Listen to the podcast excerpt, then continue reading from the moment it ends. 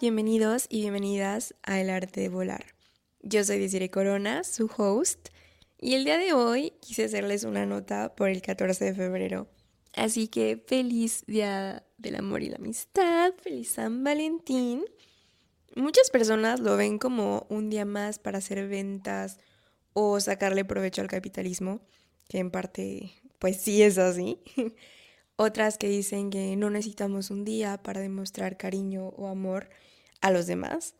Y todo esto es válido, cada quien lo vive como quiere y si es que quiere vivirlo. Pero a pesar de todo eso y las diferentes percepciones que existen sobre esta fecha, me parece que es un momento especial para aprovechar y tal vez recordarles a esas amistades y personas queridas cuánto nos importan y cuánto los apreciamos.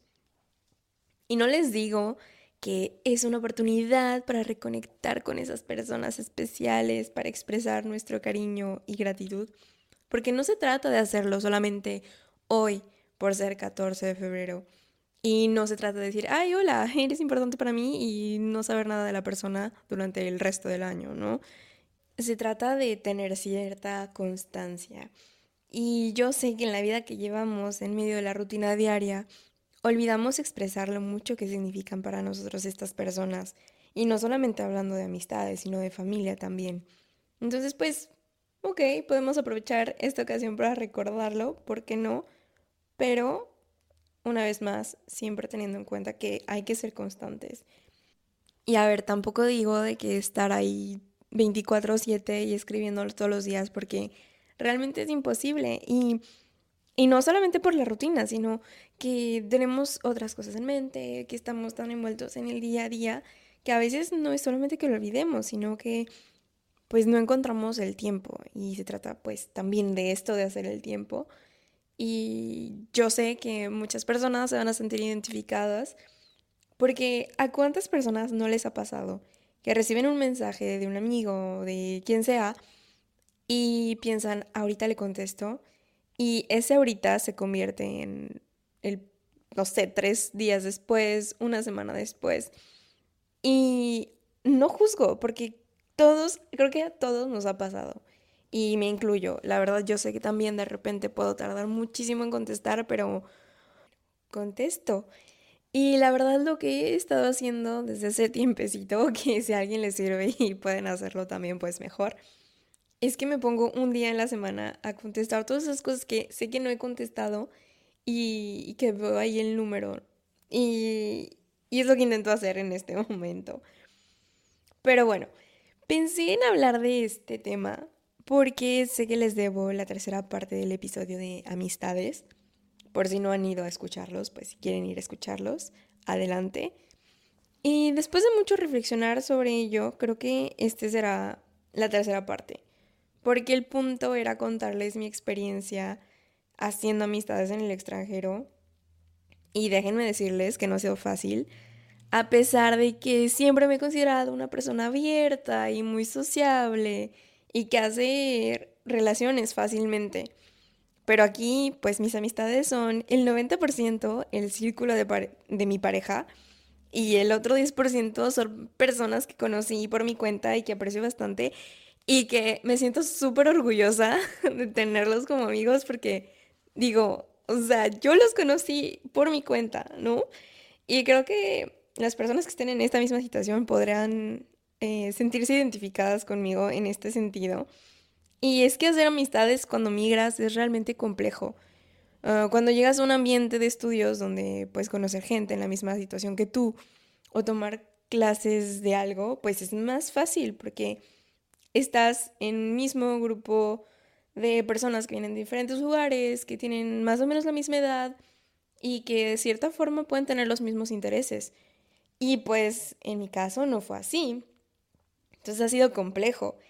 Y creo que todas las personas que se mueven, incluso solo de, solo de ciudad, pues pueden identificarse y sentir lo mismo. Ahora imaginen llegar a otra ciudad, a otro país, a otra cultura y que en general puede ser una cultura más fría o cerrada, como es en el caso de Francia, porque realmente así es. Y no digo que todos los franceses sean cerrados o fríos, pero si hay una una gran parte de personas que son, que son así. Y la verdad creo que he tenido la fortuna de conocer personas muy agradables y que, como decía, se han convertido en mis amistades. Pero sí siento que como que tuve una puertita de entrada, ¿no? Em, en el sentido en el que, pues, obviamente conocí a, a este 90% de mi círculo por mi pareja, entonces, pues ya había una apertura a, ok, es la pareja de nuestro amigo, entonces vamos a tratarla y claramente había quienes me quieran, quienes no me quieran y es válido, ¿no? Pero siento que tuve esa pequeña puerta de entrada donde pues ya como que tenía la mitad del camino hecho. Pero fuera de eso, pues ha sido, ha sido complejo.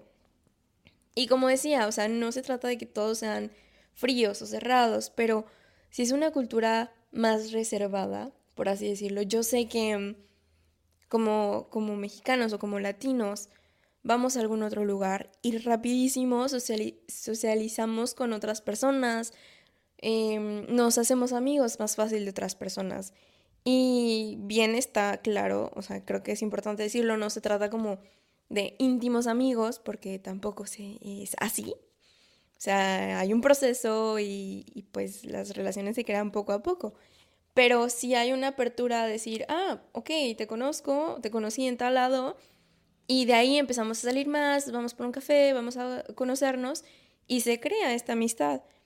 Y siento que eh, las experiencias que, he vivido con, franceses, por ejemplo, que no son parte de mi círculo de, de amistad, o sea, conozco estas personas, me caen súper bien, nos caemos súper bien, pero queda en eso, queda en, ok, a lo mejor pues nos conocimos en tal lugar del trabajo y sí, nos vemos en el trabajo y sí, platicamos súper a gusto, pero ya fuera de ahí, incluirte a mi vida personal, a mi círculo o a mi tiempo libre, pues es muy diferente y casi no aplica.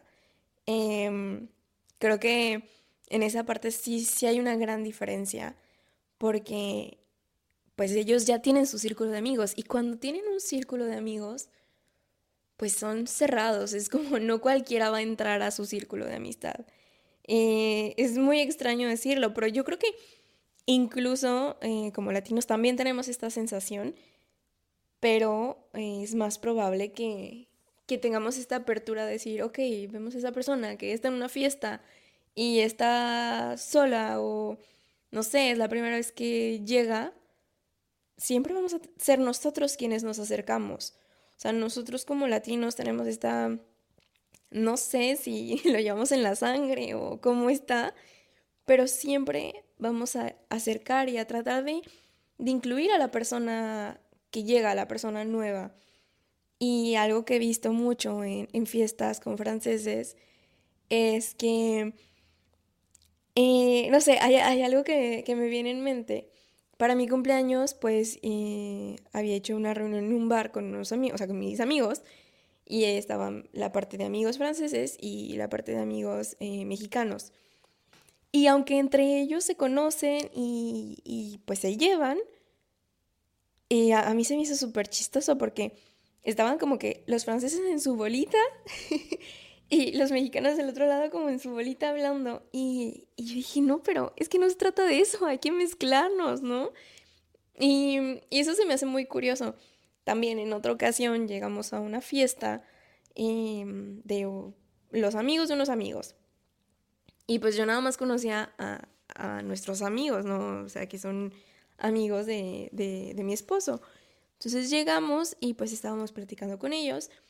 Y la verdad no hubo personas que yo no conociera que se acercaran a saludarnos. O sea, no te conocen, no te hablan, ¿no?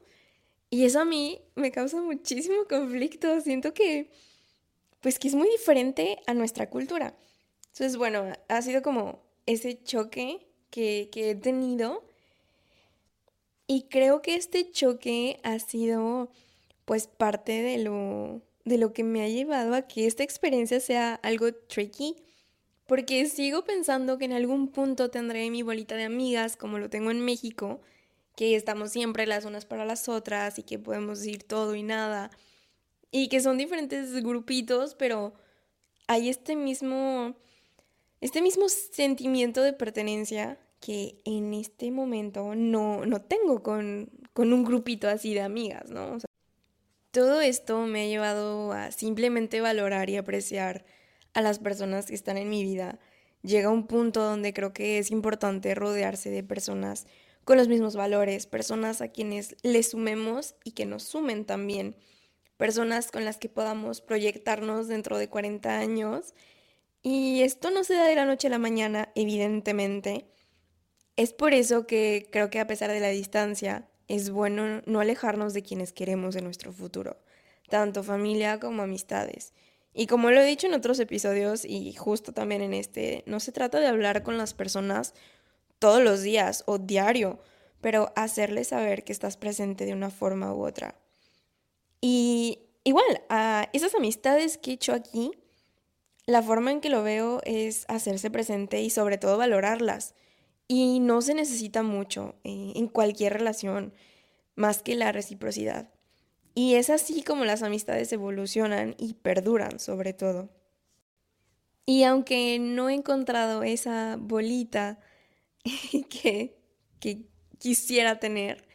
La verdad me siento afortunada de haber encontrado personas que sé que están para mí así como yo estoy para ellas en esta nueva vida que estoy teniendo, en esta nueva vida que llevo. Y hace un par de días escuché sobre la ley de los ocho minutos, algo que nunca había escuchado y que si no saben qué es, se los explico rápidamente. En sí es una ley que dice que cuando nos sentimos mal o que algo no va, necesitamos solo ocho minutos con una persona cercana, ya sea familia, pareja o, una amistad, para que sean nuestra contención. O sea, que sean personas que, que podamos hablar de lo que está pasando y que de verdad ocho minutos bastan para que nos sentamos mejor. Y mm, Espero que tengan su persona de los ocho minutos y que ustedes también puedan serlo. Y a ver, no se trata de descargar toda la negatividad o la energía sobre alguien más, porque, porque no, tampoco se trata de ser el saco de, de cosas pesadas de alguien más. Creo que esta ley habla de la empatía y el amor, de la empatía que debemos tener hacia las personas que nos rodean y del amor que les damos. Y como decía, que es, es recíproco. Hay que saber dar y recibir. Y bueno, pues feliz día de San Valentín. Espero que este día lleno de amor y conexión con las personas que quieren esté ahí independientemente del lugar físico en donde se encuentren. Les mando un abrazo a mis personitas que, que quiero mucho, que extraño y que llevo siempre presentes. Y otro a aquellas personas que están lejos de los suyos y de sus personitas. Gracias por escuchar un episodio más de El arte de volar.